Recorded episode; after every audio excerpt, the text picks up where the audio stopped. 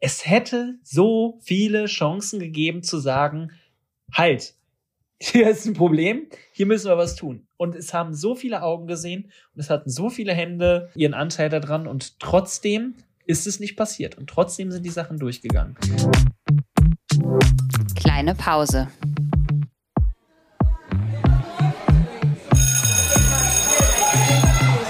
Begegnungen in der Teeküche.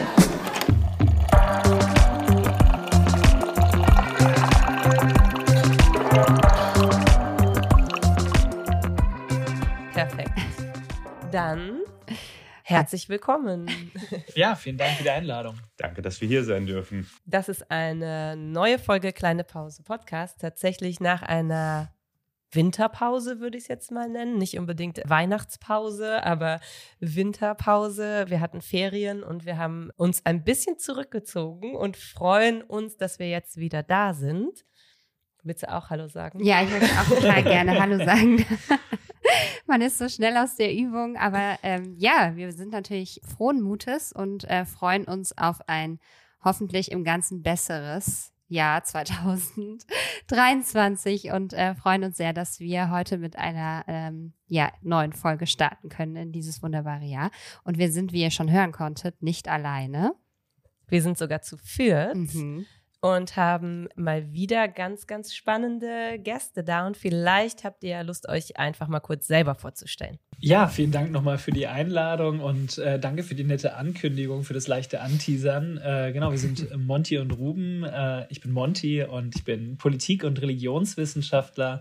Äh, ich schreibe gerade meine Doktorarbeit zu queer-jüdischer Theologie in Deutschland und habe selber in der Vergangenheit immer wieder in unterschiedlichen Tageszeitungen eben Dinge kommentiert wie jüdisches Leben, Antisemitismus, Queerness, Intersektionalität, habe dazu öffentlich äh, Stellung bezogen und habe selber auch mich seit über einem Jahrzehnt jetzt inzwischen in der antisemitismuskritischen Bildungsarbeit bewegt und war von 2018 bis 2021 Teil des Vorstandes und Gründungsvorsitzender von Cashit Deutschland und habe den Verein damals auch tatsächlich mitbegründen dürfen. Und Cashit Deutschland, das ist ein Verein, der sich dafür einsetzt, dass queer jüdisches Leben sichtbar und selbstverständlich wird.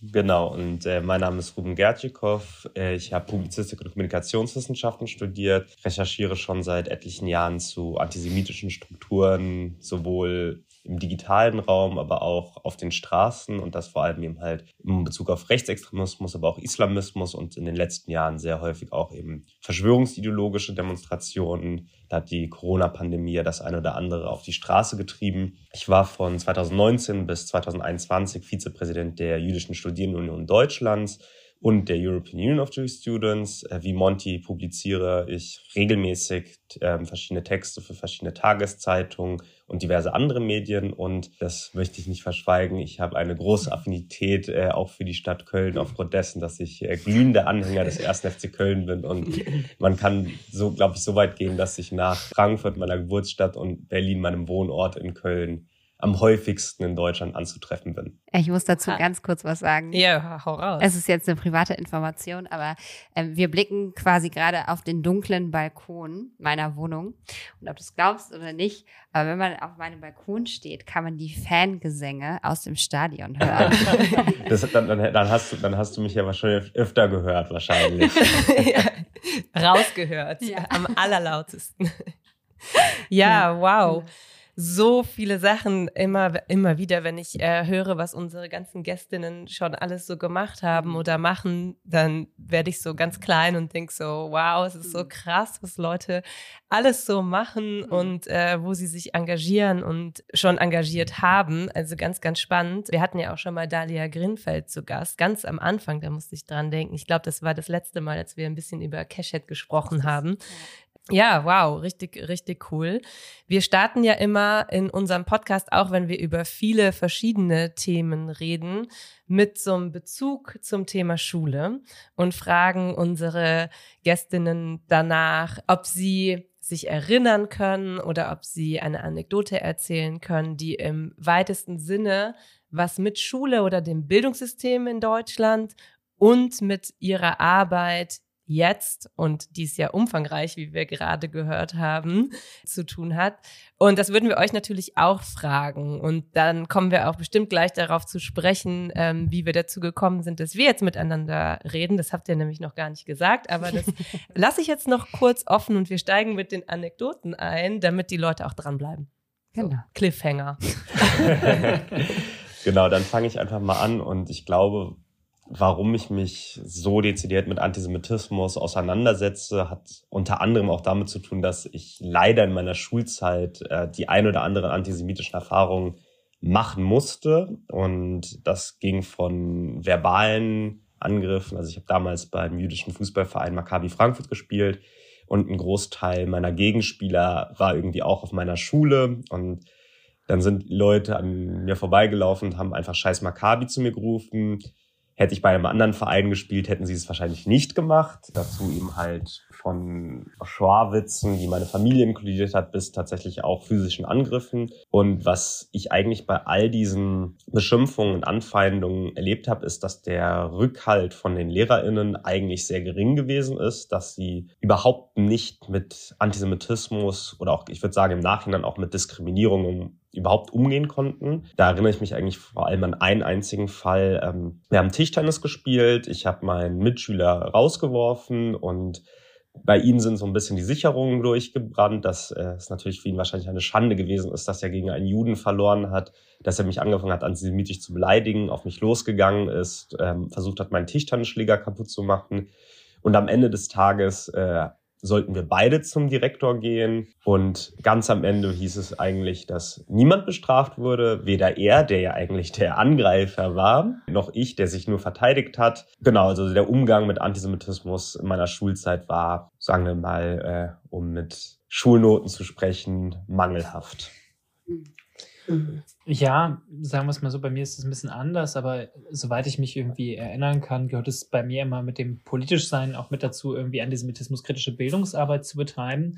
Und die Anekdote, die mir vor, oder mehrere Anekdoten, die mir eigentlich eingefallen sind, haben dann auch mit dieser Arbeit zu tun, dass ich, wenn ich in Schulen gegangen bin und dort irgendwie Gespräche gemacht habe, wenn ich dort Gespräche moderiert habe, wenn ich dort Workshops gegeben habe, wie auch immer, habe ich eigentlich immer das Gefühl gehabt, auch wenn ich jetzt inzwischen schon ein bisschen älter bin als die SchülerInnen, trotzdem mit den SchülerInnen irgendwie am meisten Empathie zu erfahren, am meisten Verbindung zu haben, dass sie die Dinge, die ich erzähle, auch wenn es jetzt irgendwie um Antisemitismus geht, irgendwie anders nachvollziehen können und äh, dann auch irgendwie, also ich SchülerInnen erlebt habe, die irgendwie sagen, jo, äh, ich erlebe irgendwie auch äh, Rassismus, ich erlebe irgendwie, dass mich jemand rassistisch beleidigt, ich verstehe voll, was, äh, was du meinst, ich verstehe voll, was du mitteilen willst so. Und dass ich gerade irgendwie unter SchülerInnen immer wieder mehr Empathie erfahren habe.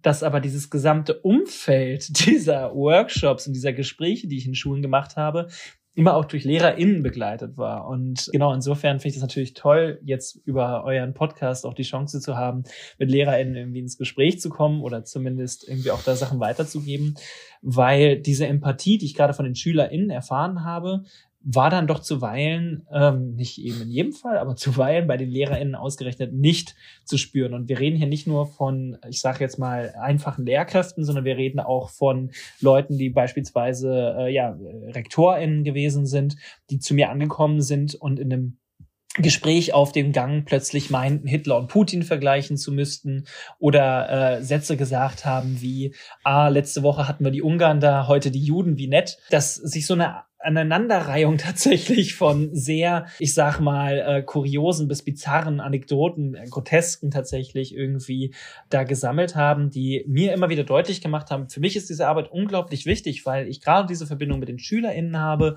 und weil ich dabei immer dieses, eigentlich mit dieser Einstellung hereingehe, wenn ich nur eine einzige Person in diesem Raum erreiche, dann habe ich eigentlich schon meine Aufgabe erfüllt und dann kann ich total zufrieden nach Hause gehen. Aber dann hört man auf zu reden, geht vom, ich sag mal, vom sprichwörtlichen Podium runter und kommt irgendwie wieder mit einer Lehrerin irgendwie in Kontakt und die erzählt einem gleich etwas oder der, äh, wo man äh, ja äh, tatsächlich nur noch mit dem Kopf schütteln will und gar nicht äh, sich fragt, ob man jetzt gerade irgendwie äh, äh, nur zu den SchülerInnen exklusiv gesprochen haben und die LehrerInnen gar nicht das Gefühl hatten, dass sie dabei irgendwie zuhören mussten. Und was für mich dann eben auch besonders vielsagend eigentlich ist, beziehungsweise eine Anekdote ist, die das dann so sehr stark eigentlich zusammenfasst, ist, dass ich eine Nachricht über Instagram erhalten habe und in dieser Nachricht äh, schrieb mir eine Lehrerin, ist es tatsächlich gewesen, auch aus Nordrhein-Westfalen. Ich muss es jetzt, glaube ich, nicht konkreter machen. Äh, jedenfalls schrieb mir diese Lehrerin, dass sie gerne mit ihren SchülerInnen eine äh, Stunde machen würde über Rassismus und Diskriminierung. Und äh, ich denke mal grundsätzlich super Anliegen, also äh, hat meine vollkommene Unterstützung, aber ich kann sicherlich auch allgemein über Diskriminierung sprechen. Aber für Rassismus bin ich jetzt nicht der erste Ansprechpartner. Da gibt es tatsächlich andere, die das weitaus besser können als ich. Und deswegen war ich so ein bisschen irritiert, weil ihre Nachricht sich tatsächlich aneinanderreihte und sie immer so als so festen Begriff tatsächlich Rassismus und andere Diskriminierung verwendete. Und ja, Rassismus und andere Diskriminierungsformen. Und ich, ich war sehr irritiert und es ging dann immer weiter. Und es endete damit, dass sie mir schrieb, ja, also nicht, dass sie mich einladen wollte, dass ich irgendwie selber sprechen dürfte. Nein, ich sollte ihr eine Hand von Fragen beantworten zu meinen persönlichen Diskriminierungserfahrungen. Und sie stellte dann so eine Reihe an wirklich tatsächlich traumatisierenden Fragen. Welche Übergriffe ich schon erlebt habe, was diese Übergriffe mit mir gemacht haben, wie ich mich dabei gefühlt habe.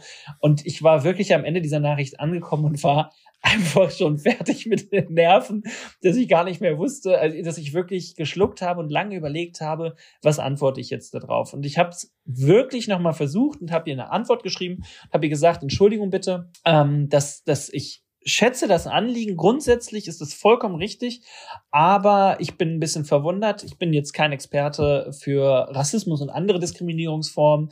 Ich mache vor allen Dingen antisemitismuskritische Bildungsarbeit. Daraufhin antwortete sie mir bereits direkt, dass Antisemitismus ja viel zu kompliziert sei. Das verstehen die SchülerInnen gar nicht und deswegen müsse sie darüber auch gar nicht reden. Aber sie hat ja auch von anderen Diskriminierungsformen gesprochen und da gehöre Antisemitismus ja auch irgendwie dazu.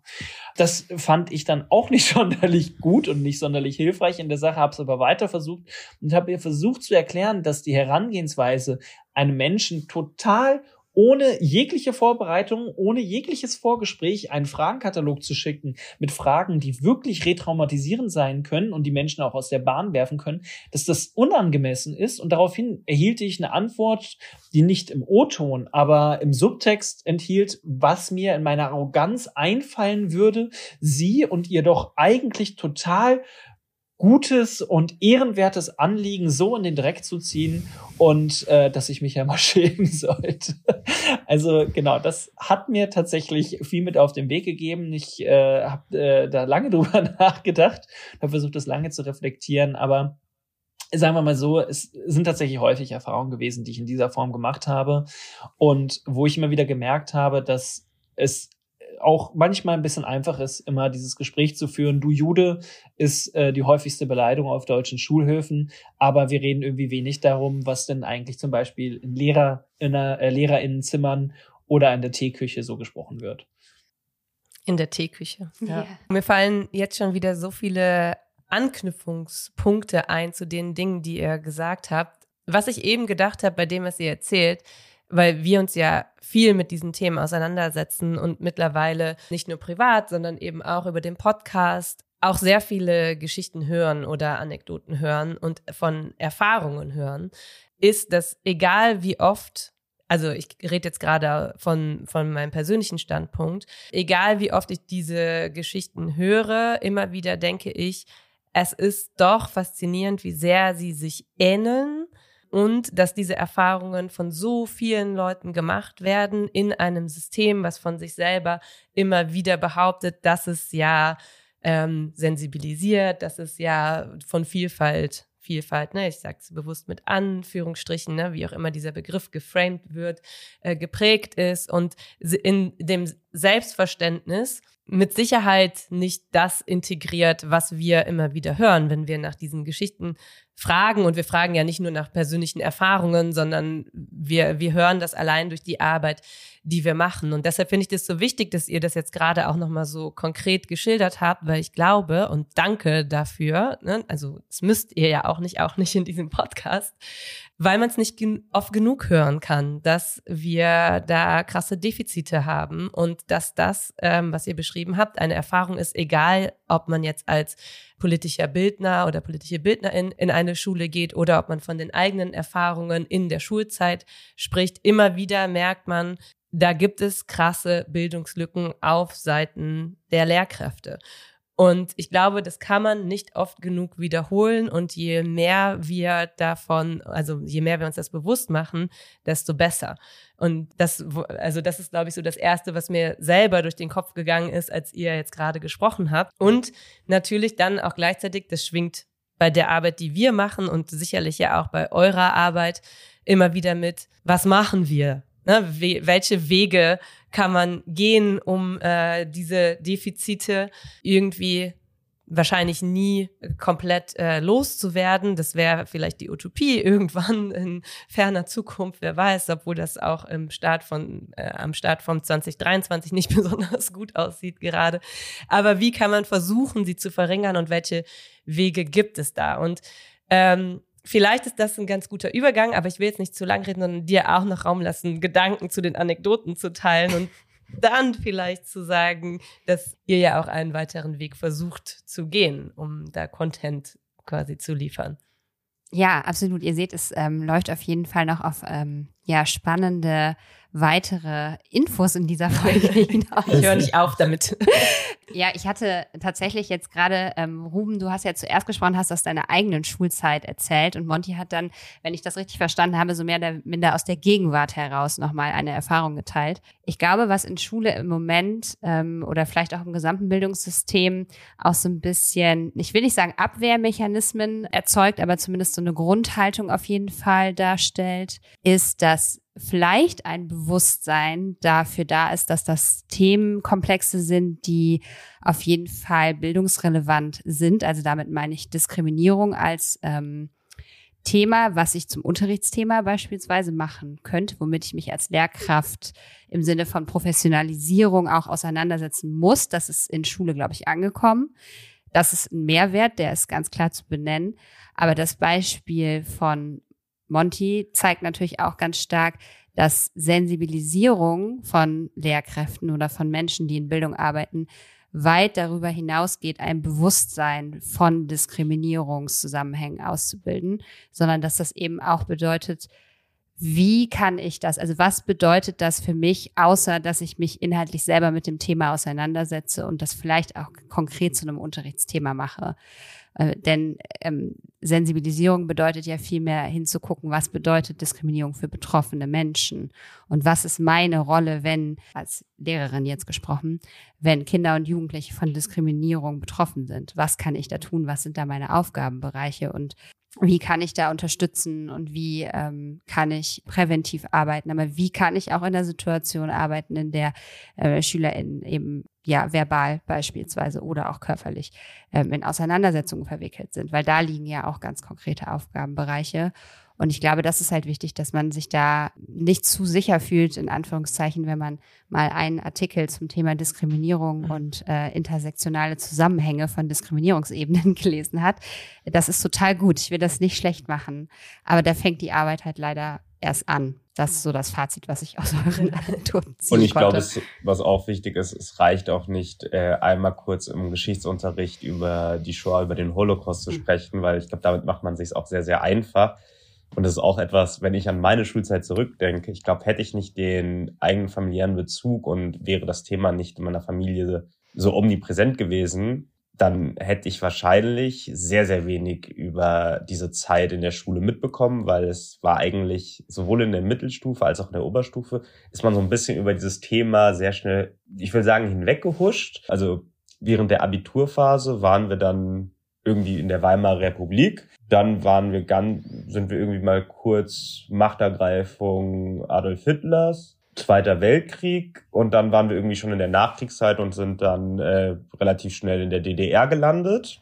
Und das war's eigentlich. Also könnte man auch äh, hinterfragen, ob das die richtige Herangehensweise ist. Aber genau, deswegen bin ich auch immer sehr teilweise positiv überrascht, wenn mir Leute erzählen, ja, sie waren ja mit der Schule damals in einem Konzentrationslager. Ich habe mein erstes Konzentrationslager nicht mit der Schule besucht und habe auch generell in meiner Schulzeit kein einziges Konzentrationslager besucht. Von daher finde ich diese auch diese politischen Diskussionen immer, wenn es darum geht, ja, äh, sollen die Schulklassen noch mal ins KZ fahren, immer sehr interessant, weil mhm. machen sie teilweise, ich glaube, es liegt dann immer, es ist sehr stark an den Lehrkräften abhängig und weniger was eigentlich die Schule machen sollte oder machen könnte. Ich bin tatsächlich auch in meiner Schulzeit damals das erste Mal ins KZ gefahren. Ich eben nicht. und ähm, ja, aber zu meiner Zeit war das mit der Bildungsarbeit im äh, KZ, ich meine, das war damals Bergen-Belsen, noch ein bisschen anders. Das hieß, dass man dorthin gefahren ist und dort sich dann, also man ist dann über das Feld gelaufen, hat im Hintergrund noch den, ich glaube, NATO-Schießplatz gehört, also ein Panzerschießplatz und äh, kam dann praktisch wieder rein und hat sich dort Videos angeschaut, wie Leichenberge zusammengeschoben werden. Und dass das vielleicht eine äh, Pädagogik ist, die jetzt nicht unbedingt dazu führt, dass Menschen ein ehrliches Verantwortungsgefühl entwickeln, Antisemitismus in der Gegenwart zu begegnen oder den gar zu erkennen, sondern erst das Gefühl haben, okay, Antisemitismus ist dort, wo Menschen Lager gebracht werden und ermordet werden und vernichtet werden. Und alles davor hat irgendwie gar nichts mit uns zu tun. Und das ist das, was, wo du das gerade gesagt hast, Ruhm, mit dem Thema vielleicht auch darüber darüber hinauszugehen, was eben Shoah bedeutet und sich eben nicht nur die zwölf Jahre Nationalsozialismus anzuschauen. Ich finde dieses Thema der Schulbücher eigentlich auch sehr interessant, weil es ja auch letzten Endes genau damit zu tun hat, natürlich müssen wir das sagen. So, es reicht nicht, diesen einen Artikel über intersektionale Diskriminierung zu lesen, sondern da muss eben auch mehr passieren. Und gleichermaßen muss man aber auch sagen, dass dieses System ja an sehr vielen Stellen hinkt und es eben beispielsweise auch die Schulbücher sind, die einen Teil des Problems mit darstellen. Ich weiß, dass dort jetzt schon jede Menge passiert, dass es viele Schulbuchverlage gibt, die ja versuchen, das zu verbessern, aber gleichermaßen müssen wir uns ja immer wieder vergegenwärtigen, wie viele Generationen an SchülerInnen damit aufgewachsen sind mit Schulbüchern, wo ein Religionsunterricht sich beispielsweise mit dem Judentum beschäftigt und ein Religionsunterrichtsbuch und in diesem Buch auf 15 Seiten über auf 12 Seiten über die Shoah gesprochen wird. Dass das nicht das Judentum erklären kann, sollte eigentlich jedem bewusst sein, aber trotzdem ist das ja niemandem über Jahrzehnte hinweg aufgefallen.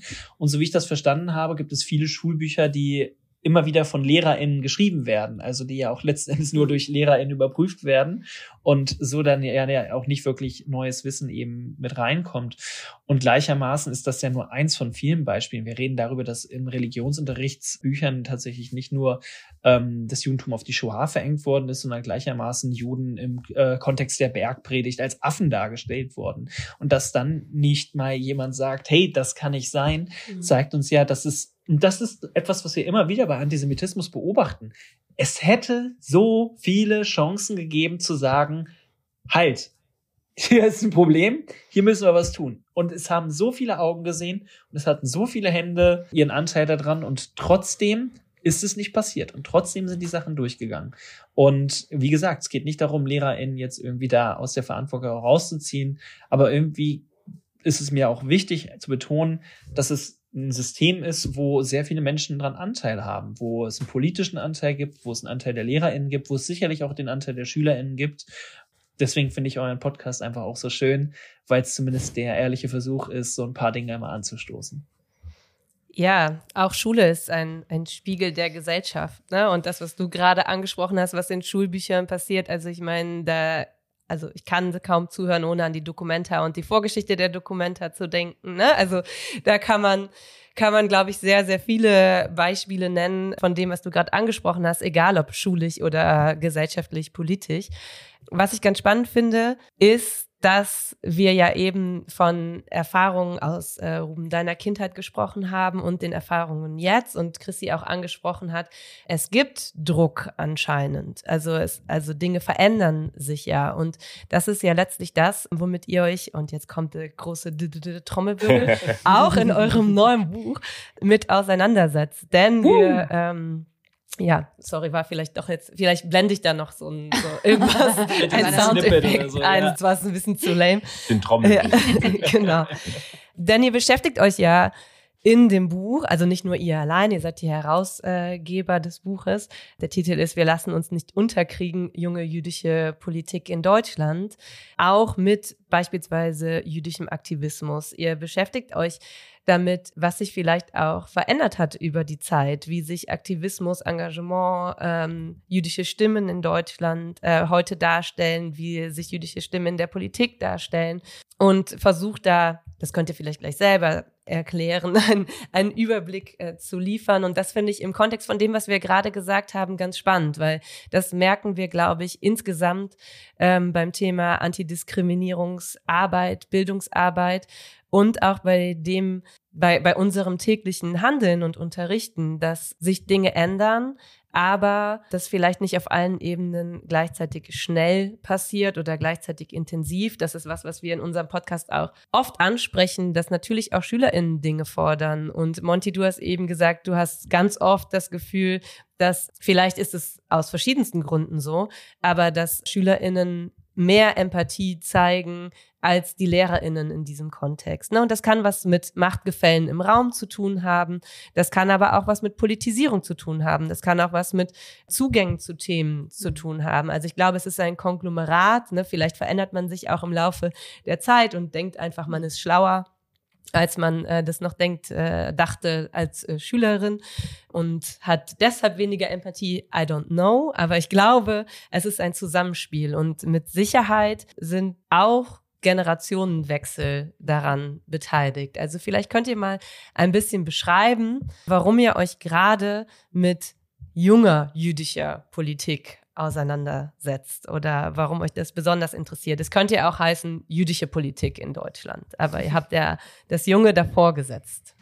Genau, ich glaube, der erste Grund oder vielleicht auch der offensichtliche Grund ist, weil wir zwei äh, junge Juden in Deutschland sind und wir in diesem oder in unseren vielschichtigen und auch diversen Erfahrungen, die wir in unserem doch so jungen Leben gemacht haben, wir gemerkt haben, es gibt eine Politisierung von jungen Juden und Jüdinnen, gerade in den letzten Jahren, die nochmal stärker aufgetreten ist, dass unsere Generation sich ihren Platz erkämpft oder erkämpfen möchte, dass sie laut sein möchte, dass sie ihre Sicht, ihre Weltsicht eigentlich auch in den Diskurs, in den öffentlichen Diskurs mittragen möchte und nicht irgendwie warten möchte, bis sie vielleicht 40, 50, 60 ist, sondern sie will hier und jetzt etwas dazu beitragen, sowohl in einem jüdischen Kontext, und das ist, glaube ich, ganz wichtig, dass es sehr häufig etwas ist, das nicht nur konkret auf die jüdischen Gemeinden zuzuschreiben ist, sondern jede Person, die wir, und das ist ja ein Reportageband, mit sehr, sehr vielen unterschiedlichen Menschen, die wir interviewt haben,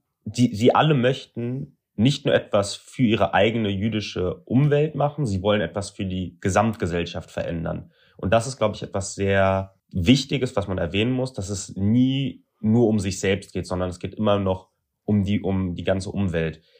Und warum haben wir uns dazu entschlossen? Ähm, weil wir einfach so viele tolle Menschen im Lauf unseres Lebens haben kennenlernen dürfen, die so eine wichtige Arbeit machen, gemacht haben und hoffentlich auch weitermachen werden.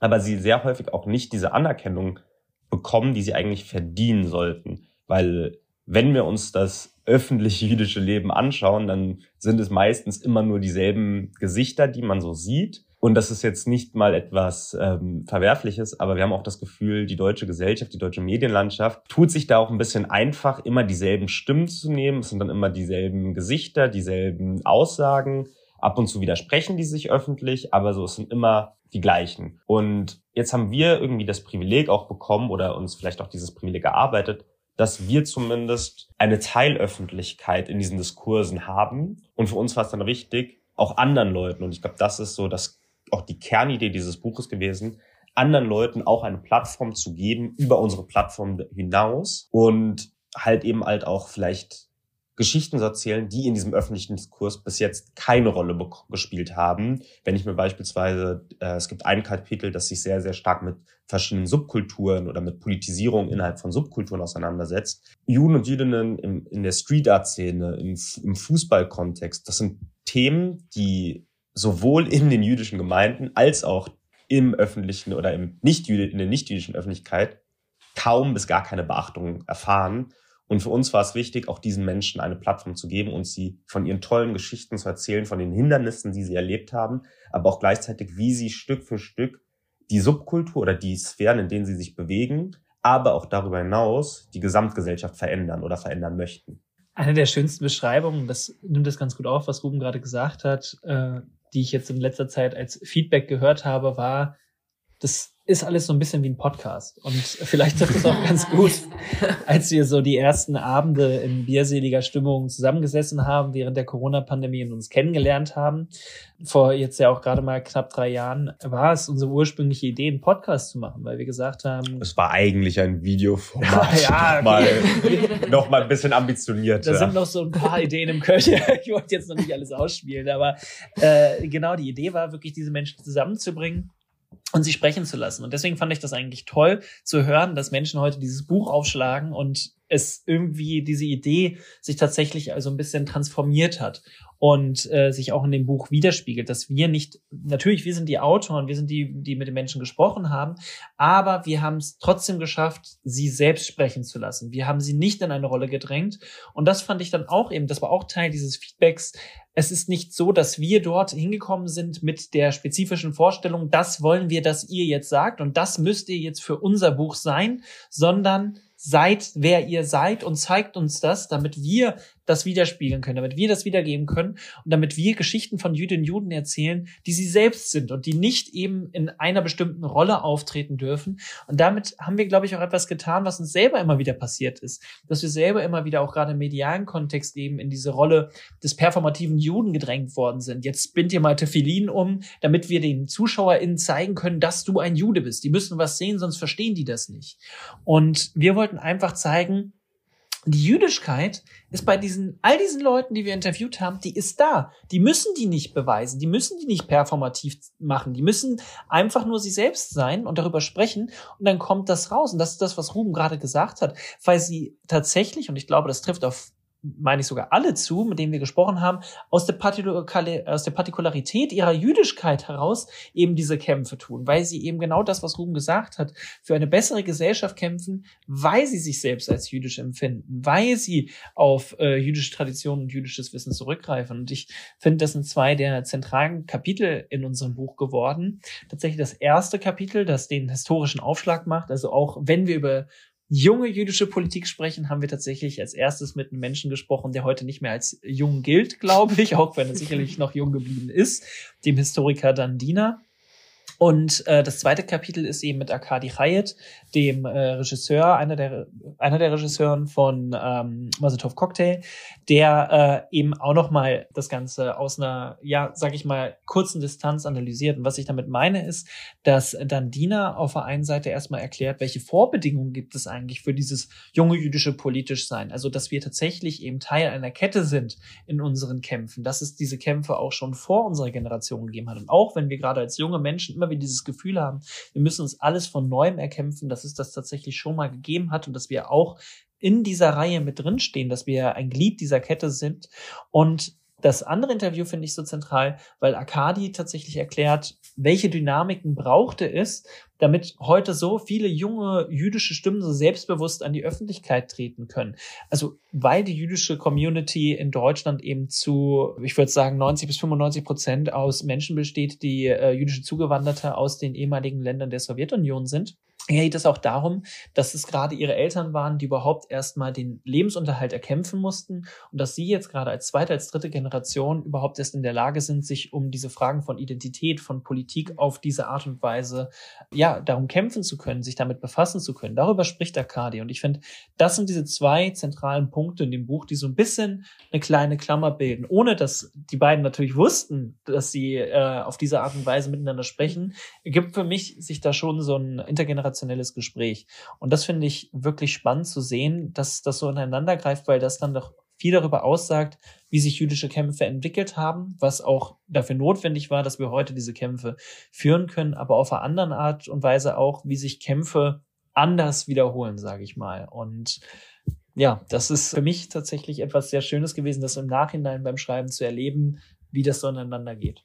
Und ich glaube, was mhm. wichtig auch zu erwähnen ist, das sind auch viel oftmals die ersten in ihrer Familie, die überhaupt politisch sein können, dass sie überhaupt diese Möglichkeit haben, in einer Demokratie ihr, ihre politischen Anliegen in, nach draußen zu tragen. Weil wir, gerade wenn wir uns ähm, die ehemalige Sowjetunion anschauen, da war es für viele auch eben mit einem Risiko verbunden, sich politisch zu engagieren und sich dann noch als jüdische Person politisch zu engagieren. Das kann oder das ist für viele nicht besonders gut ausgegangen, um es mal sehr vorsichtig zu formulieren.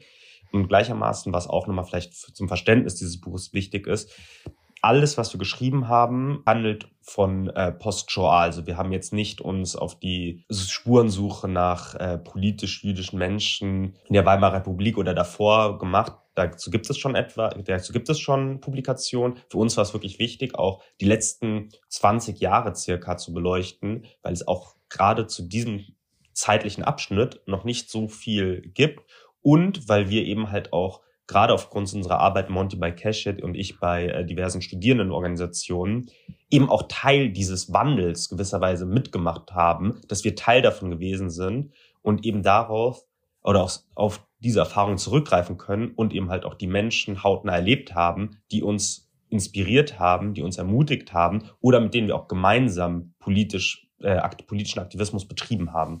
Eine Sache, bevor ich sage, äh, vielleicht hören wir jetzt aus dem Buch. Was ich total schön finde an dem, was ihr gerade gesagt habt, ist, glaube ich, dass ganz klar wird beim Zuhören, was für eine Chance darin liegt, dann auch intersektional zu denken. Denn vieles von dem, was ihr beschrieben habt, lässt sich, glaube ich, auch auf andere Communities, Menschen mit Diskriminierungserfahrungen in Deutschland übertragen. Ähm, wenn wir an die Kinder der sogenannten Gast- oder dritte Generation, ne, welche Generation jetzt mittlerweile auch immer, GastarbeiterInnen denken, dann sehen wir ja ähnliche Dynamiken, die in, die nicht gleich sind, die ihre Differenzen haben, die historisch und in ihrer Genese auch wichtig sind zu unterscheiden. Und gleichzeitig gibt es dadurch, glaube ich, auch Gemeinsamkeiten in politischen Kämpfen, die eine gewisse Empathie erlauben wiederum. Ne? Denn das, was ihr beschrieben habt, das haben wir auch immer wieder in Bezug auf unterschiedliche Diskriminierungsformen gehört. Ne? Wer hat überhaupt die Privilegien, woher auch immer sie sich ergeben haben? Politische politisches Dasein irgendwie für sich selber zu wählen und wer muss einfach nur überleben und arbeiten. Ähm, deshalb fände ich das einfach an der Stelle nochmal wichtig zu betonen, dass dieser Blick auch diese Tür öffnen kann. Ähm, und das klingt total spannend. Ich finde das schön, dass du es jetzt gerade nochmal so herausgehoben hast. Natürlich, also wir haben auch diese Fragen bekommen, so ist das also weil die Leute ja auch wissen, wer wir sind und wozu wir sonst arbeiten so und welche Rolle spielt Intersektionalität im Buch, welche Rolle spielt Queerness in dem Buch und wir bringen ja beide so sehr viel Gewicht rein. Also Ruben beispielsweise durch seine Liebe zum, äh, wie sagst du, glorreichen ersten FC Köln. ähm, ich äh, durch meine Arbeit. Ich sag nicht, woher ich ursprünglich komme. Nee, besser nicht. besser nicht an der Stelle. Ich komme selbst aus Hannover, insofern haben wir da auch äh, manchmal Probleme, aber ich glaube, wir kriegen die immer ganz gut gelöst. Aber genau, letzten Endes bringen wir beide, glaube ich, sehr spezifische Interessen rein und das, was Ruben auch vorhin gesagt hat, dass sich das wie ein Puzzleteil in die Arbeit des anderen einfügt. Und ich glaube, das haben wir ganz gut geschafft und dabei aber auch so einen Schritt davon zurückzutreten. Und zwar ist nicht wichtig, jetzt ein Buch zu schreiben, in dem wir diese ganzen theoretischen Konzepte irgendwie einmal aufwirbeln und erklären, was aus jüdischer politischer Perspektive dazu gesagt, getan, gedacht werden könnte, sondern das natürlich als Struktur mit reinzunehmen, das natürlich auch durch die Geschichten, die wir erzählen, zu verbildlichen, zu vergegenständlichen, dadurch eben auch klar zu machen, also alles, von dem wir berichten, wir berichten eben, oder wir haben uns bei den Gedanken, die wir um dieses Buch äh, uns gemacht haben und die vielen Streits, die wir darum hatten, wie wir dieses Buch schreiben, eben immer wieder darüber nachgedacht, wo sind auch verschiedene Anknüpfungspunkte, was sind eben auch Punkte, die uns wichtig sind, gerade für intersektionale Kämpfe zum Beispiel. Und natürlich ist das in diesem Thema Queerness mit reingeflossen. Es geht um, auf der einen Seite geht es in diesem Kapitel um Cashit, um die Arbeit von Cashit Deutschland, um die Gründung des Ganzen, um das auch nochmal festzuhalten. Das, äh, der andere Teil ist der, der Jewish Women Empowerment Summit, ähm, wo es dann auch nochmal gezielt darum geht, eben äh, ja, Perspektiven von äh, Finta eben sichtbar zu machen, jüdischen Finta. Und ähm, gleichermaßen strahlt das aber auch über dieses Kapitel hinaus. Wir haben eben auch darüber äh, geschrieben, über die Kämpfe französisch-jüdischer Aktivistinnen, ähm, zu denen auch zur damaligen Zeit sehr schon Beate Glasfeld gehörten, die mit einer Gruppe von Aktivistinnen nach... Äh, Studierenden, also auch mit den äh, Pendant der jüdischen Studierenden Deutschlands, mit UEGF, äh, um da auch nochmal eine Lanze für den jüdischen Studierendenaktivismus weltweit zu brechen. Zusammen nach Rostock gefahren sind äh, im Zuge der ähm, ja letzten Endes rassistischen, neonazistischen, rechtsradikalen Pogrome, die es auch 1992 gegeben hat, unter anderem gegen das sogenannte Sonnenblumenhaus und äh, im Zuge der darauf folgenden, so beschreibt es Klaus Leggevi, das zitieren wir im Buch, des politischen Ruck nach rechts den es auf diesen gesellschaftlichen Ruck nach rechts gegeben hat, als Folge darauf und auf, äh, als Folge auf die Deportation, auf die Abschiebung von etlichen äh, Romja zu dieser Zeit, hat, haben die französischen und eben sehr schon Beate Glasfeld äh, Jüdinnen Juden reagiert sind nach Rostock gefahren und haben dort gegen diese Aktion demonstriert. Und diese Solidarität, die damals damit rausgedrückt worden ist, wir sind selber auf diesen Fall durch äh, eine gute Bekannte von uns, durch Merle Stöver, gestoßen worden und wir waren darum sehr dankbar, weil wir es so wichtig finden, diese Geschichten auch heutzutage zu erzählen, weil sie auch deutlich machen, was es bedeutet, eben als äh, ja letzten Endes marginalisierte Gruppe in einer Dominanzgesellschaft solche Kämpfe zu führen. Wie leicht es auch ist, letzten Endes immer einen Keil zwischeneinander getrieben zu bekommen und wie wichtig es trotzdem ist, ist gemeinsam zu kämpfen. Und eben gerade ähm, Romja und Sintise und Jüdinnen Juden haben eben auch, wenn wir die Diskriminierungsform anschauen, viele gemeinsame Erfahrungen in der Vergangenheit gemacht und auch in der Gegenwart, die eben gerade für so Solidaritäten und Bündnisse Grundlagen sein können. Und deswegen war es uns dann auch wichtig, diese Geschichte zu erzählen, aber meines Erachtens nach auch eine Geschichte, die eben genau dieses intersektionale Potenzial bietet. Ja, ich habe tatsächlich, ich glaube, deshalb hat Nicole mir jetzt gerade mit einer Geste nochmal das Wort erteilt. Weil ich, äh, wir machen nur Spaß natürlich, ne? Weil ich gerade noch mal in das Vorwort, beziehungsweise ihr benutzt nicht den Begriff Vorwort, sondern Geleitwort ähm, reingespingst habe. Und in, im Zuge, als du gerade gesprochen hast, Monty, ist mir auch noch mal durch den Kopf gegangen, weil wir jetzt ja gerade bei der Intersektionalität waren dass der Beauftragte der Bundesregierung ähm, für das jüdische Leben in Deutschland, für den Kampf gegen Antisemitismus, der eben eins der Geleitwörter geschrieben hat, auch nochmal ganz deutlich betont, dass die Auseinandersetzung und auch der Kampf äh, gegen Antisemitismus letztlich, und das gilt äquivalent eben auch für den Kampf gegen Rassismus, dass das letztlich etwas ist, was äh, nicht nur marginalisierte Gruppen bedroht, wenn Antisemitismus passiert, wenn Rassismus passiert, sondern es bedroht halt die Demokratie.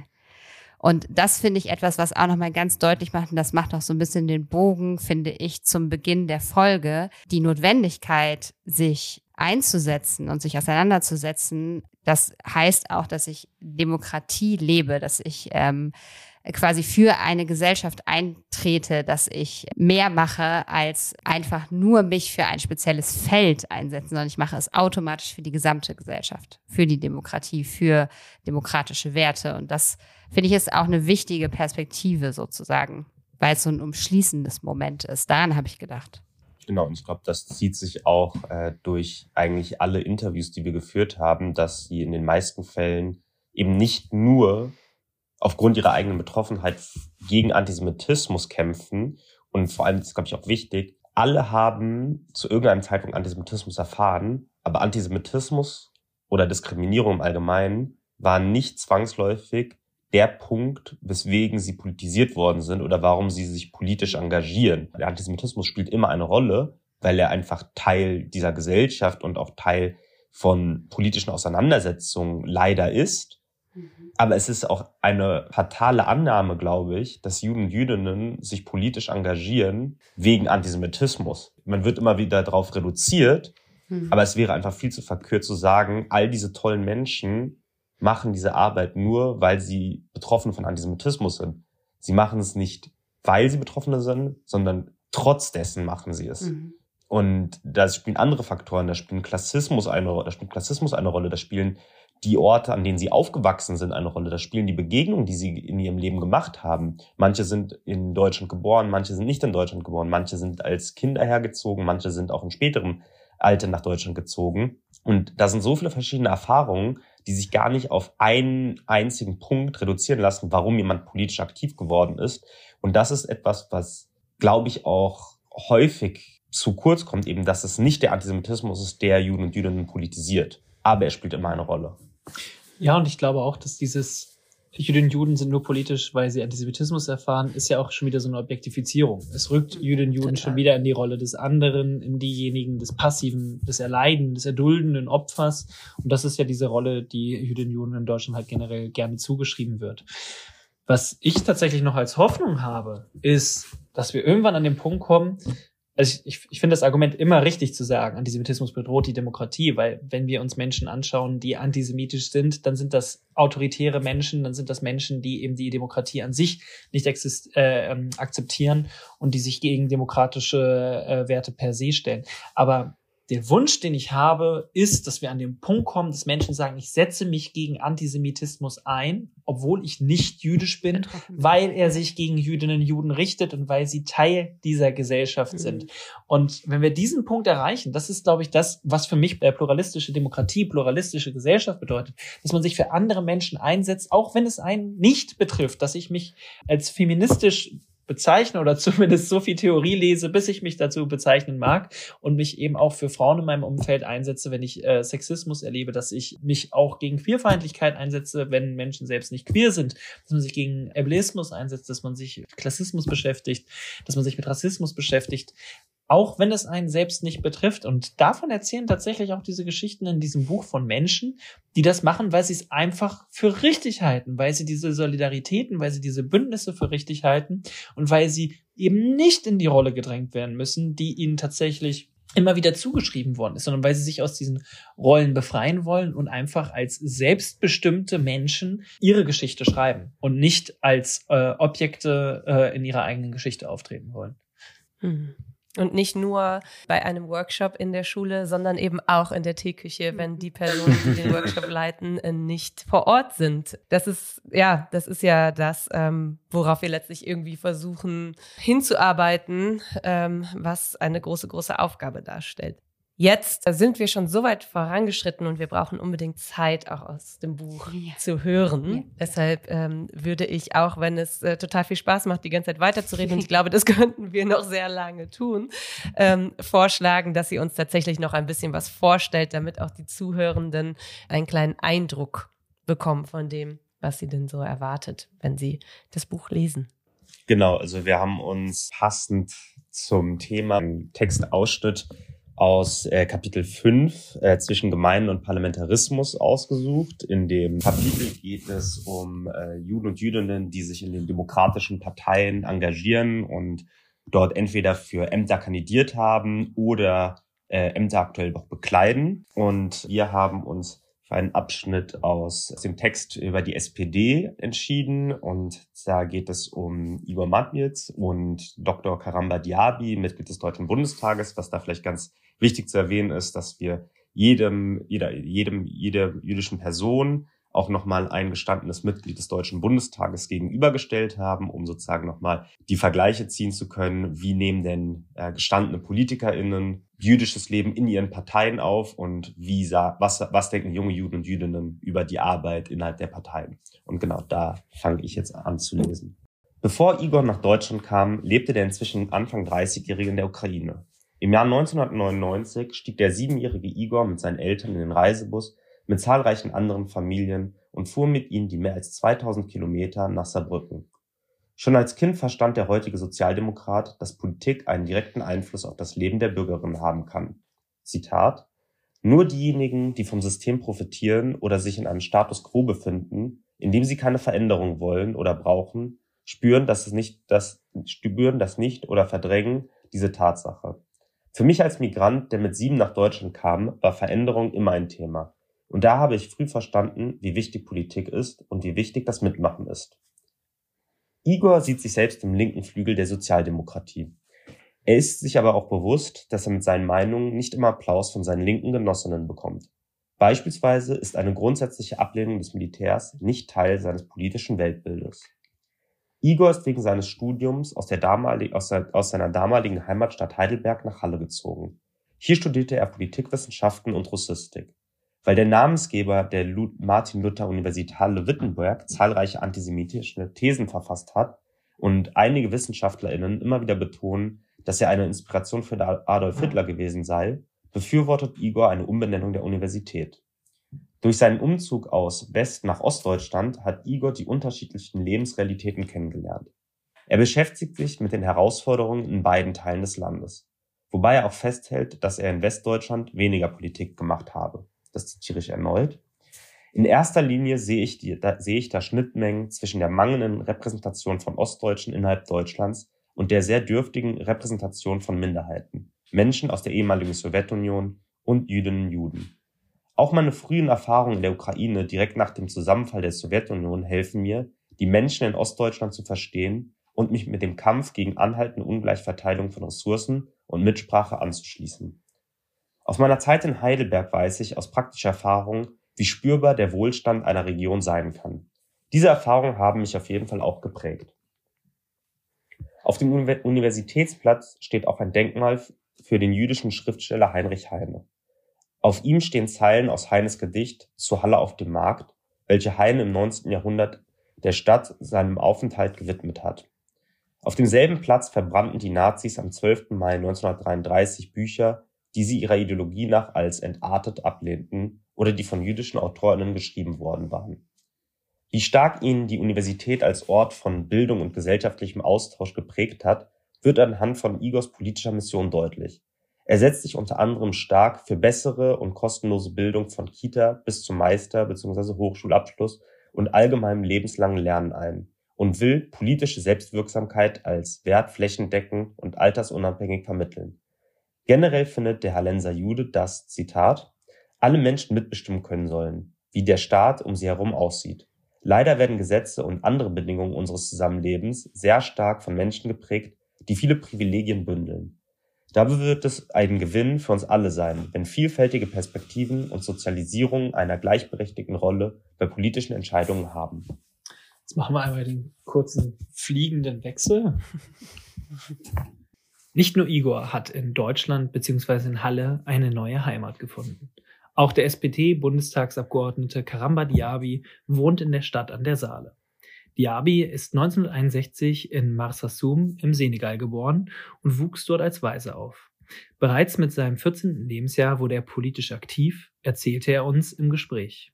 Heute macht Diaby Bundespolitik und sitzt für die SPD im Ausschuss für wirtschaftliche Zusammenarbeit und Entwicklung, im Unterausschuss für globale Gesundheit und im Auswärtigen Ausschuss. Bildungspolitik, Chancengleichheit und der Wunsch nach Veränderung spielten auch in Karamba Diabis Leben eine wichtige Rolle. Von 1982 bis 1984 studierte er Geologie und Biologie an der Universität in Dakar. Mitte, mit Mitte 20 erhielt der heutige Bundestagsabgeordnete die Möglichkeit, mit einem Stipendium des Internationalen Studentenbundes in der damaligen DDR zu studieren. Für diese Chance ist er bis heute sehr dankbar. An der Universität Halle-Wittenberg hat er dann Chemie studiert und später im Bereich der Geoökologie promoviert. Sowohl im Senegal als auch in der DDR wollte er die Studienbedingungen verbessern und wurde später auch Sprecher des Internationalen Studentenkomitees. Er erzählt uns, obwohl mein Schwager Analphabet war und nie sein Dorf verlassen hat, hatte er dieselbe Philosophie wie Willy Brandt. Nichts kommt von selbst und nur wenig ist von Dauer. Darum besinnt euch auf eure Kraft und darauf, dass jede Zeit eigene Antworten will und man auf ihrer Höhe zu sein hat, wenn Gutes bewirkt werden soll. Da wusste ich, die Partei von Willy Brandt ist meine Partei. Igors ukrainische Migrationsgeschichte, die erlebten Hindernisse, seine Erfahrungen in Ost- und Westdeutschland und seine politischen Ansichten haben ihn direkt in die Sozialdemokratische Partei Deutschlands geführt, wie er selbst ausführt. Meine Partei hat in ihrer über 150-jährigen Geschichte immer das Ideal gelebt, dass die Herkunft von Menschen keinen Einfluss auf ihr Recht auf Mitsprache hat. Das leben wir innerparteilich und auch in die Gesellschaft hinein. Als jemand, der nicht in Deutschland geboren ist und bis auf die Hautfarbe und sexuelle Identität und Orientierung wenige Dinge mit der Mehrheitsgesellschaft teilt, war mir diese Offenheit besonders wichtig. Auch Karamba Diaby betont, dass seine Familiengeschichte ihm keine Wahl hinsichtlich der Parteimitgliedschaft gelassen habe. So Karamba. Ich habe mich in vielen NGOs, politischen Organisationen und außerdem in einer parteinahen Stiftung engagiert. Für die SPD habe ich mich entschieden, weil mein Lebenslauf ein klassisch sozialdemokratischer ist. Jemand, der als Waisenkind aus einem kleinen Dorf kommt, mit der Unterstützung Dritter durch Bildung aufsteigen konnte und das unabhängig vom Geldbeutel der Eltern. Das sind alles Kernpunkte der Sozialdemokratie. In junge Menschen investieren, vom Kindesalter an bis in den Beruf oder bis zum Studium, damit sie weiterkommen. Ja, das war jetzt der kleine Ausschnitt aus äh, unserem Buch. Ich hoffe, dieses Podcast-Feeling ist durchgekommen. Auf jeden Fall. Würde Die Vibes sind so deutlich hier angekommen. Wirklich. Ich glaube, da wird noch ganz, ganz viel, da steckt noch ganz, ganz viel Potenzial. Und ich glaube, ihr habt tatsächlich eine gute Stelle gewählt, denn mhm. es ist ja ein ganzes Kapitel und es gibt noch viele weitere dieser Gegenüberstellungen und es passt ja auch sehr gut zu dem, was wir eben, ohne dass wir wussten, welche Stelle ihr lesen werdet, schon angesprochen haben. Das haben wir extra gemacht, genau. weil wir dachten, wenn wir, über, wenn wir in einem Bildungspodcast sind, dann passt die Bildungspolitik von äh, Karamba Diaby und Igor sehr gut da rein. Ja, also ähm, erstmal nochmal wirklich vielen, vielen Dank. Ich glaube, unsere ZuhörerInnen freuen sich sehr ähm, über die kleine Leseprobe. Und ich glaube, wir sind heute über das Gespräch, haben wir sehr viel über ähm, euer Buch, über die Notwendigkeit, warum es schön ist, dass es euer Buch gibt, einfach gesprochen. Für alle AnhängerInnen der anderen demokratischen Parteien, es gibt nicht nur die SPD, sondern auch äh, natürlich die CDU, die Grünen, die FDP und die Linkspartei. Genau. Ja. Das, das ist auch wichtig, wichtig, dass du das sagst in dem LehrerInnen-Podcast genau. an dieser genau. Stelle. Jetzt kommen wir zu was ganz Tollem. Und zwar könnt ihr jetzt uns stellvertretend, aber allen Zuhörenden, was ja überwiegend äh, LehrerInnen sind oder zumindest Menschen, die im Bildungssystem tätig sind oder tätig sein werden, eine Hausaufgabe stellen. Und gerne beide. Ihr dürft beide eine Hausaufgabe genau. stellen. Nee, und auch mehrere. Wir sind da nicht so. Wir sind da nicht so, wir sehen das nicht so eng. Da, da, da, muss ich, da muss ich direkt intervenieren als jemand, der Hausaufgaben oder viele Hausaufgaben doch nicht so äh, gut gefunden hat. Ich glaube, nee. eine Hausaufgabe oder zwei maximal reichen da auch. Man will ja auch die Leute nicht überlasten. Ja, ja, ja. Ist Erwachsenenbildung. auch da, auch da habe ich in den vergangenen Jahren gelernt, dass man äh, Step by Step arbeiten sollte. Deswegen okay. vielleicht äh, fängt Monty mit äh, der Hausaufgabe an, die wir uns gemeinsam ausgedacht haben. Aber vielleicht kommt mir dann noch mal was rein, was ich dann noch auf den Weg oder als kleine Bonusaufgabe geben kann. Alles klar. Also wir haben uns tatsächlich vorbereitet für diese Hausaufgabe und haben da lange drüber nachgedacht, was wir da aufsagen äh, könnten. Und ähm, wir haben uns dann eher sowas für sowas sehr allgemeinpolitisches entschieden, und zwar klare und konsequente Haltung zu Antisemitismus und Rassismus zu entwickeln, Empathie im Umgang mit Betroffenen, klare roten Linien beim Aufbau von Bündnissen, also eine Haltung zu entwickeln, die es ausschließt, Antisemitismus oder Rassismus in den eigenen Reihen zu akzeptieren, Komplexität und Widersprüche innerhalb jüdischer Biografien im Umgang mit Jüdinnen, Juden auszuhalten. Und wenn ich das noch so ein bisschen ergänzen darf, in der Hinsicht ist jetzt alles ein bisschen trocken, deswegen mache ich es einfach noch mal ein bisschen konkreter.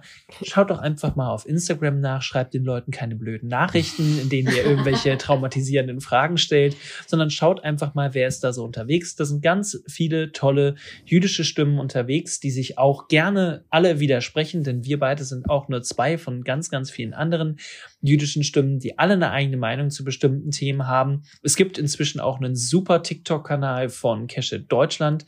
Da macht inzwischen der neue Vorstand eine super Arbeit. Ich selbst bin nicht auf TikTok. Ich kann aber trotzdem sagen, dass ich alles, das was ich bisher gesehen habe, super ist. Also folgt äh, doch dem Ganzen. Ihr könnt uns auch gerne folgen. Ihr könnt uns auch gerne mit äh, Fragen äh, bombardieren, denn letzten Endes sind wir ja zwei von den Menschen, die sich tatsächlich dazu entschieden haben, öffentlich zu sprechen. Und ich finde, das ist vielleicht auch die zentralste Hausaufgabe, nicht jeder Jüde, nicht jede Jude, ähm, die ja oder nicht jeder Mensch, der jüdisch ist, hat sich dazu entschieden, in der Öffentlichkeit darüber zu sprechen, was es bedeutet, jüdisch zu sein. Es gibt aber einige, die es tun. Und wenn ihr Fragen habt, dann äh, bombardiert nicht den Menschen, der vielleicht gerade neben euch sitzt, sondern sprecht die Menschen an, die sich bewusst dazu entschieden haben, in die Öffentlichkeit zu treten. Und in unserem Buch stellen wir einige davon vor. Und vielleicht dann noch als Ergänzung jüdisch zu sein bedeutet nicht, dass man eine Expertise im Themenfeld Antisemitismus hat. Das ist, glaube ich, sehr wichtig zu erwähnen, weil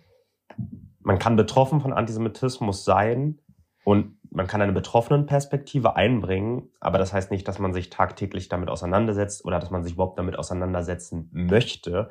Und deswegen schaut doch vielleicht hat diese Person Expertise, hat sie sich auch auf einer professionellen Ebene mit Antisemitismus auseinandergesetzt und dann ladet diese Person ein, weil für viele ist es dann eben halt auch, wie Monty gesagt hat, es kann retraumatisierend sein, wenn man sich zu diesem Themenfeld äußert und gleichermaßen nicht jede jüdische Person hat einen direkten Bezug zur Shoah und wenn, dann können die ganz unterschiedlich aussehen.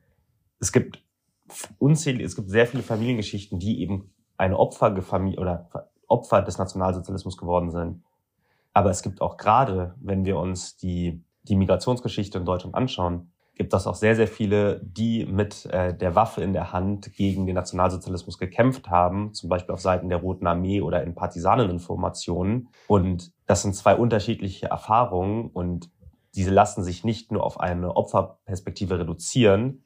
Das heißt, es gibt auch da unterschiedliche Zugänge zur Shoah, es gibt unterschiedliche Biografien und dass sie mögen sich vielleicht dadurch widersprechen, aber sie sind beide wichtig, um auch jüdisches Leben in Deutschland heutzutage zu verstehen. Das heißt, vielleicht nicht die eigenen Vorstellungen an das Judentum in Deutschland auf die, auf die eine oder andere Person zu projizieren, weil ich glaube, damit läuft man Gefahr, ähm, das Judentum in Deutschland überhaupt nicht zu verstehen, sondern eben jüdisches Leben in seiner Diversität, in seinen Brüchen, in seinen Widersprüchen als ein, als ein Faktor zu sehen und eben nicht ähm, sich von den eigenen Vorstellungen leiten zu lassen. Wenn ihr möchtet, weil ihr jetzt äh, gerade angesprochen habt, folgt Leuten, ihr dürft hier highlighten. Ne? Wir können Werbung machen. Das ist okay. ihr könnt äh, euch jetzt schnell beliebt machen bei euren Freunden und Freundinnen und KollegInnen. Also wir können gerne ein paar Accounts nennen. Wir können aber auch gerne noch in die Show Notes packen. Also falls euch spontan äh, Empfehlungen einfallen, haut ruhig raus. Also ich glaube, eine Person, die ich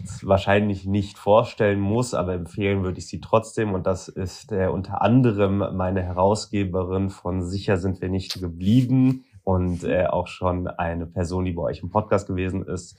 Laura Cases, äh, eine sehr gute Freundin von uns, für mich auch eine Mentorin in gewisser Weise.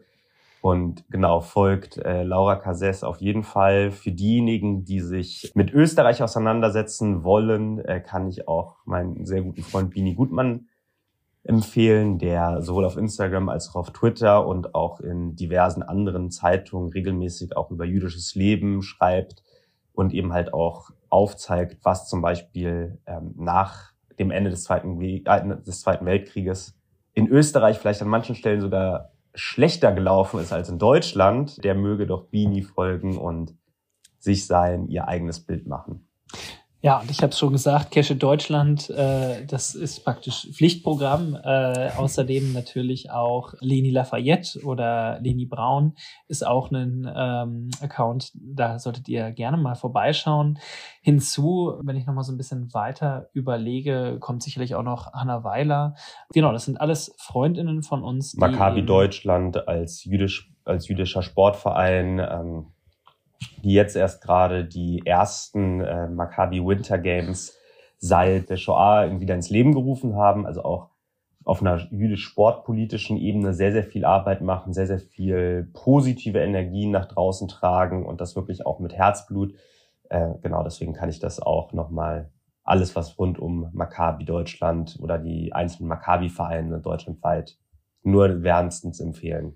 Außerdem äh, natürlich Jewish Intersectional, ähm, ein Bildungsprogramm für eben gerade intersektionale progressive Zusammenhänge und äh, lest gerne mal das Buch Goy-Normativität ähm, von Judith Coffey und Vivian Laumann, sollte das noch nicht geschehen sein. Ich habe gehört, das hat ja auch schon mal im Podcast eine Rolle gespielt.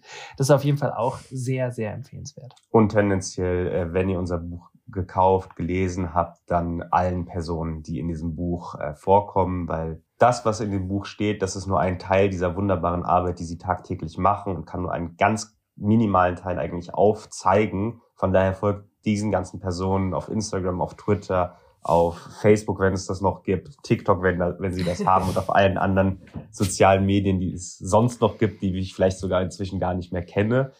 Genau, also das sind so, glaube ich, die kurzen Vorschläge, die wir geben können. Und wenn ich vielleicht noch eine letzte Sache zum Buch sagen darf, Klar. jetzt wo ich die Chance habe, wir haben heute schon gesagt, das ist das erste Mal, dass wir jetzt im Podcast darüber sprechen dürfen. Für uns auch äh, eben ein ganz großer Augenblick und deswegen will ich die Chance noch nutzen. Ich glaube, das, was das Buch tut, und das ist für uns beide so wichtig gewesen, es entzieht sich so ein bisschen diesem Spiel, ähm, ich suche mir meinen Lieblingsjuden aus, was man ja auch gerne mal in linken und progressiven, aber eigentlich gesamtgesellschaftlich gerne spielt. In allen politischen Kontexten. In politischen Kontexten sucht sich jeder immer der, den Juden, die Jüdin aus, die die eigene Meinung teilt, die die eigene Meinung bestätigt und meint dadurch, dass die eigene Meinung aufgewertet wird oder, oder dass man sich selbst vor Antisemitismus äh, oder von Antisemitismus damit ausnehmen könnte oder immunisieren könnte. Und unser Buch erzählt, glaube ich, einfach sehr widersprüchliche Geschichten. Er erzählt Geschichten von Menschen, die sich miteinander streiten. Er erzählt Geschichten, die wir auch gar nicht politisch alle so zu 100 Prozent teilen, aber die uns trotzdem wichtig sind zu erzählen. Und das tut es dann vielleicht auch. Einfach auch diese Pluralität auszuhalten, diese Widersprüche auszuhalten, diese Konflikte auszuhalten und zu zeigen, das ist gelebtes Judentum, das ist äh, gelebte jüdische Lebenswirklichkeit. Das ist gelebte Politik. Und die lässt sich eben nicht wie ein monolithischer Block auf äh, einen Nenner bringen, sondern da muss man es eben aushalten, auch mal Streit zu haben. Ähm, und ich kann das nochmal sagen, wir beide haben uns sehr viel gestritten äh, über dieses Buch und wie wir dieses Buch richtig schreiben. Und ich glaube, das, was dabei rausgekommen ist, ist wunderschön. Und deswegen sind wir da, glaube ich, im Nachhinein auch sehr glücklich, dass wir jeden einzelnen dieser Streits erbittert geführt haben. Ja, okay. da kann ich nur sagen, folgt auch der wandelnde Widerspruch. Das klingt jetzt grammatikalisch falsch, aber Aber ihr werdet es verstehen, spätestens wenn ihr in die Shownotes guckt. Ja, folgt natürlich auch unseren beiden tollen Gästen. Das Buch kommt Ende Januar raus. Wir freuen uns darauf, euch vielleicht auch mal live bei einer Lesung zu treffen. Ähm, freuen uns auf ganz viele Termine, die ihr mit Sicherheit teilt, werden auch immer wieder irgendwie bei uns dann teilen, was wir sehen und ähm, können das nur empfehlen. So ist es. Vielen Dank, vielen dass Dank. ihr unsere Gäste wart. Ja, vielen, vielen Dank. Und auch vielen Dank fürs Zuhören und jetzt ähm, aufs Folgen klicken von allen Verlinkungen unter dem Post und äh, unter genau. der Folge. Genau. Bis zum nächsten Mal. Bis zum Ciao. nächsten Mal. Ciao. Tschüss.